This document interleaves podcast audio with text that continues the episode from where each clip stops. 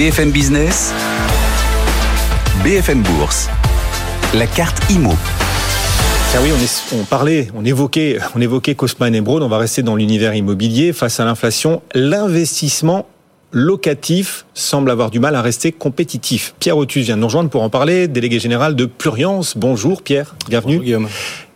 Qui peut encore, face à l'inflation notamment, qui peut encore aujourd'hui augmenter son loyer, le niveau des loyers? Alors c'est assez compliqué parce qu'il y a plusieurs règles, plusieurs lois qui se sont cumulées. La plus connue, c'est la loi climat et résilience qui interdit progressivement carrément les mises en location, euh, mais elle plafonne, euh, elle gèle euh, les loyers de ce qu'on appelle des passoires énergétiques dites F et G. et donc là, à la relocation seulement et au renouvellement du bail, vous ne pouvez pas augmenter votre loyer. Mais il y a aussi d'autres règles. Il y a le décret de plafonnement des loyers dans les zones tendues qui paraît tous les ans. Et puis il y a les zones tendues encore où il y a l'encadrement des loyers. Ah Et donc euh, toutes ces règles finissez par l'oublier toujours par euh, effectivement euh, perdre un peu les gens, mais il y a un certain nombre de règles qui s'appliquent. Et puis il y a aussi la loi sur le pouvoir d'achat qui est venue l'été dernier plafonner ce qui est l'indice de relèvement des loyers, l'IRL, à 3,50 pendant un an. Et donc là aussi, euh, plutôt que de suivre l'inflation notamment, l'IRL est plafonné à 3,50%. Des plafonds de tous les côtés et des complexités aussi de tous les côtés. Entre les plafonds et les complexités, est-ce que vous pensez que le nombre d'investisseurs locatifs va encore beaucoup baisser? Le risque, c'est pas tellement que l'investissement euh, diminue, parce qu'il y a toujours des gens qui pourront acheter pour leur résidence principale ou résidence secondaire, euh, ou euh, d'autres systèmes d'investissement qui n'ont pas pour but de louer à, l'année pour une résidence principale. L'immobilier reste toujours une valeur refuge dans lequel il y a de belles choses à faire, mais c'est vrai que ce qui nous inquiète, c'est que l'offre locative disponible pour les ménages diminue, tend à, se rétracter, et qu'il y ait moins de biens mis en location et un ainsi une plus grande difficulté à accéder au logement. Et derrière, c'est toute la chaîne euh, de parcours logement euh, qui se qui se grippe euh, de l'accession à la propriété, l'accès au logement HLM et l'accès à la location privée, etc., etc. Et ça, ça peut poser un certain nombre de problèmes au mmh. regard du calendrier climat qui est posé. La baisse, la réduction du nombre de logements disponibles à la location, on en parlait. Maintenant, on l'observe. C'est mesuré.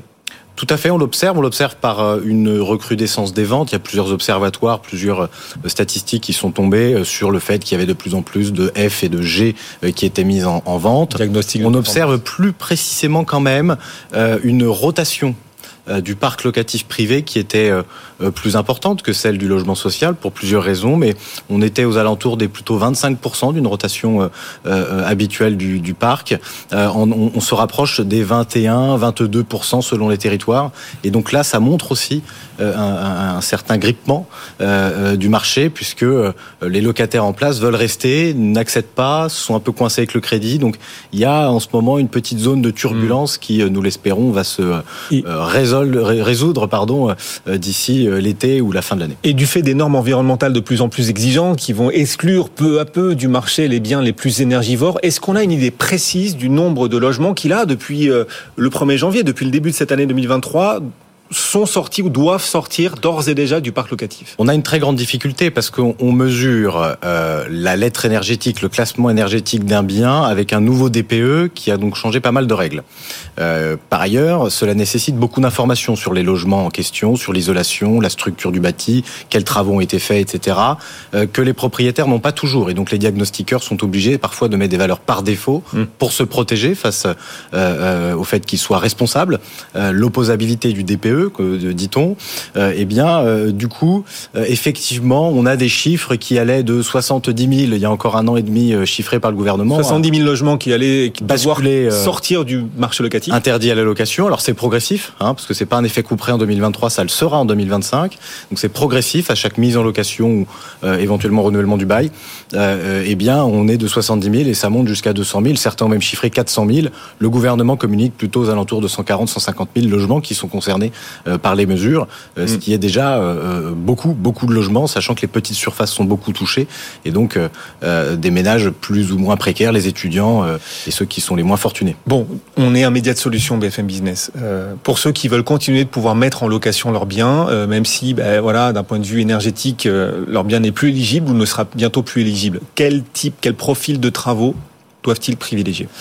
Alors, le nouveau DPE mesure des choses extrêmement rationnelles l'isolation des murs, les plafonds, les sous-sols et le mode de chauffage.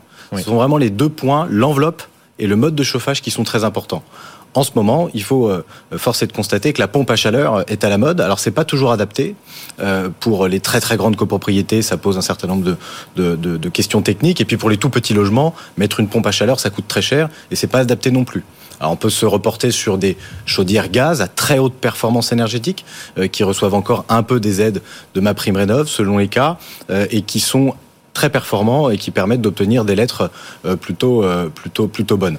Le chauffage électrique, c'est un peu plus complexe. Tout ne fonctionne pas vraiment, alors même qu'on essaie d'électrifier, par exemple, nos voitures, ou beaucoup de nos usages, euh, on a des difficultés à chauffer des logements avec des chauffages électriques qui parfois se retrouvent déclassés alors que l'intention était là. Et encore faut-il trouver des artisans, des ouvriers pour réaliser les travaux, vu que tout le monde veut réaliser des travaux en même temps, pas forcément évident. Est-ce que vous pensez que finalement les nouvelles règles sur le marché du locatif vont finalement créer euh, un marché gris plus important, c'est-à-dire des gens qui sont supposés ne plus mettre en location leurs biens parce que trop énergivores, mais qui continueront à le faire.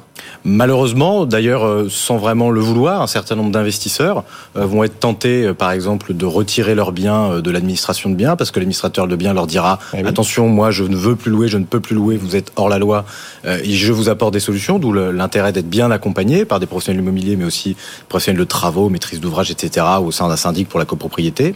mais, mais c'est vrai que le risque est grand euh, que, euh, sans même bien connaître les règles, un certain nombre de propriétaires euh, mettent même de bonne foi des biens en location alors qu'ils sont complètement hors des clous et parfois même avec l'accord du locataire qui ne s'en plaint pas plus que ça. Et les passoires thermiques, qui va vouloir les racheter quand elles seront mises en vente On imagine qu'il y aura énormément d'acquéreurs potentiels ou l'ampleur des travaux réalisés va au contraire limiter la demande et donc entraîner une baisse encore plus impressionnante des prix?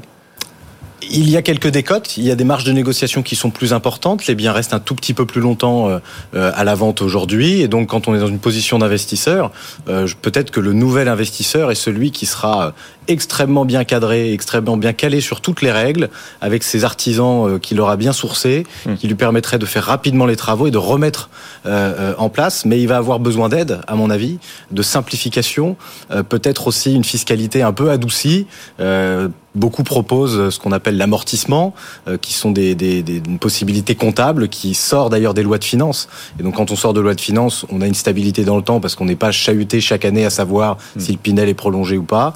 Euh, par exemple pour le neuf, eh euh, ces dispositifs d'investissement permettront à ces investisseurs de poursuivre l'offre et de la, développer. Pierre Otus, avec nous aujourd'hui, merci beaucoup, délégué général de Pluriance et régulièrement sur cette antenne de BFM Business. Bon retour Pierre.